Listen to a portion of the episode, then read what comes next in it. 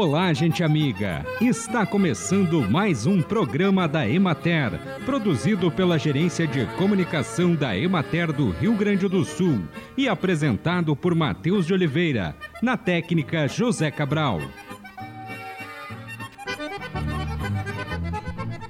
Quem não conhece alguém que reclama que não está conseguindo se alimentar adequadamente por algum problema nos dentes? Segundo a cirurgia dentista especialista em endodontia e mestre em clínica odontológica Fernanda Silveira da Cunha, o que acontece muitas vezes é que as pessoas com falta de dentes, dentes quebrados, mal posicionados, tendem a se alimentar com comidas mais moles para facilitar a ingestão, deixando muitas vezes de ingerir nutrientes que são fundamentais para as funções orgânicas. Outro ponto importante são alterações ou dificuldades de comunicação que podem ser ocasionadas justamente pela falta dos dentes ou dentes tortos. As espécies de trevo mais utilizadas para forragem são o trevo branco, o vermelho e o vesiculoso. Todos têm alta qualidade nutritiva. Em geral, não são utilizados sozinhos, mas em mistura com o azevém e a aveia, porque possuem substâncias que podem causar um problema digestivo grave chamado timpanismo. O timpanismo é a formação de uma espuma que não permite a eliminação dos gases formados no rumen, um dos estômagos dos bovinos, que incha, podendo levar à morte do animal. O trevo branco caracteriza-se por tolerar umidade e pastejo intenso. Mantém-se facilmente por ressemeadura natural. O trevo branco deve ser semeado de abril a junho e a quantidade de sementes a ser usada é de 2 quilos por hectare. O pastejo deve iniciar quando as plantas estiverem com 20 a 30 centímetros de altura, deixando um resíduo de 7 a 10 centímetros.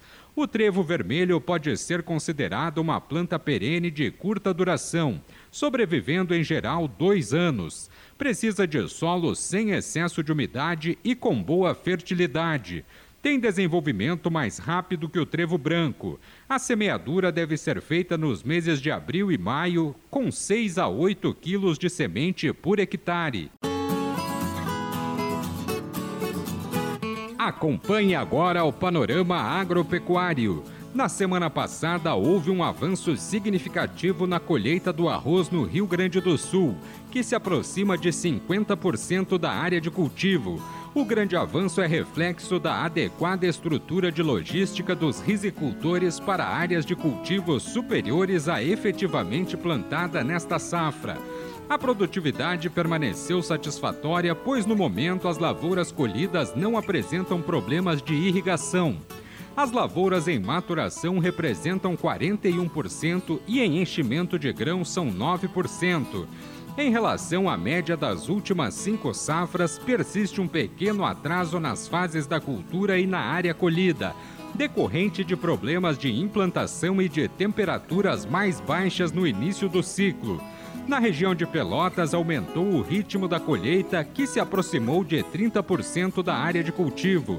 A produtividade permanece entre 8.500 e 9.000 quilos por hectare mas deverá se elevar variando de 9.000 a 9.500 quilos por hectare. Na região de Porto Alegre, prosseguiram os tratos culturais de final de ciclo, como monitoramento e controle de pragas e doenças. Não há relatos de ocorrências anormais de invasoras, pragas ou doenças, nem de dificuldades no manejo da irrigação. Cerca de 40% das lavouras encontram-se na fase de enchimento de grãos e 25% na fase de maturação. Houve aumento na operação de colheita, alcançando 35% da área de cultivo.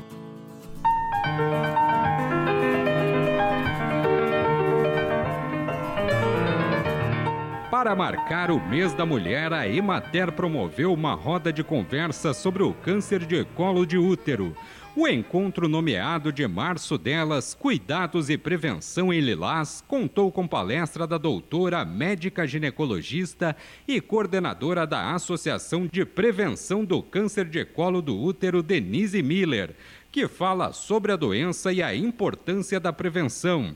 Houve um tempo que a vacina do HPV quase uh, uh, correu o risco de ir fora nos serviços de saúde pública porque os lotes estavam vencendo, não tinha procura o suficiente e o SUS ampliou a idade de vacinação para que pudesse aproveitar essa vacina. Isso também é uma dúvida que comumente surge.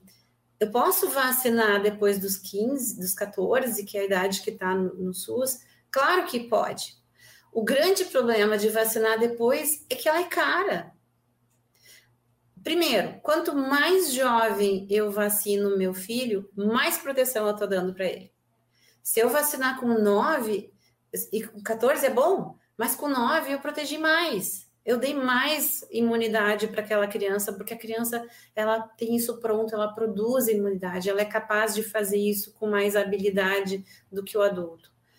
Depois dos 14, as mulheres podem vacinar a vacina do HPV até os 45 e os homens até os 25. Provavelmente essa idade vai ampliar, mas hoje é assim. Por que vacinar no SUS? Porque é de graça. Até os 14 são duas doses, o esquema completo são duas doses, tanto na rede privada quanto no SUS. Depois dos 14, completados 15 anos, não está mais disponível na rede privada. Cada dose custa em torno de 600, 700 reais, e o esquema completo são de três doses. E aí a gente faz esse questionamento: qual é a parcela da nossa população que tem condições de pagar quase 2 mil por uma vacina? Então, então isso que eu digo sempre, vamos, a gente precisa parar de falar bobagens às famílias e acreditar em fake news. A gente precisa ir atrás de informação científica, porque se a gente não fizer isso, as nossas mulheres vão continuar morrendo lá na frente. E talvez uma delas seja alguma dessas crianças que está no nosso convívio hoje. Não dá para a gente ficar pensando que isso não acontece com a gente. Acontece sim. Durante 18 anos eu trabalhei no serviço público aqui na minha cidade, que é Santa Cruz do Sul. E eu vi muitas, muitas e muitas mulheres jovens indo embora, deixando seus filhos.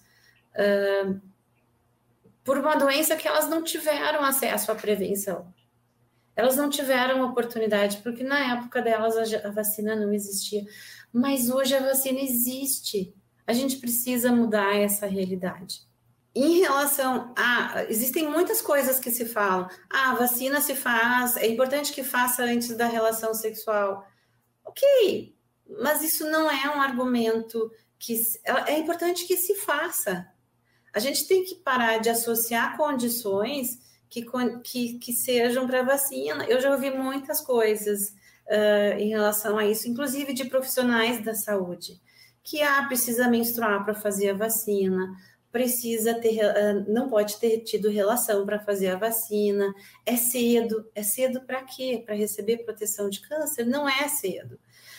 E são coisas que ainda afastam as pessoas das da, da prevenção e elas não são reais. Não existe uma fundamentação em relação a isso uh, que, que, que tenha coerência nessas afirmações. Então, assim, a gente precisa acordar para o que essa vacina faz, ela previne câncer. A Austrália foi um país que uh, mostrou para o mundo que é possível hoje, praticamente lá não existe mais caso de doença, porque eles vacinaram as crianças, eles rastrearam as mulheres adultas, mas não pensem que isso foi fácil, isso foi um grande desafio, porque implica em trabalhar conceitos nas pessoas, mudar a mentalidade, tentar fazer com que as pessoas entendam o seu papel nisso. O Estado tem o papel de fornecer e as coisas estão ali, mas a população precisa entender que eu preciso ir lá, eu preciso levar o meu filho lá, eu preciso ir ao posto de saúde, para fazer os meus exames. Ouvimos a doutora Denise Miller. De 14 a 16 de abril, Alegrete realiza o primeiro Festival Estadual da Linguiça Campeira, no Parque de Exposições Lauro Dornelles. A capital estadual da linguiça campeira espera você para o festival mais saboroso de toda a região Serão três dias de evento com shows, espaço para compras, área kids e um extenso cardápio com as melhores linguiças campeiras do estado.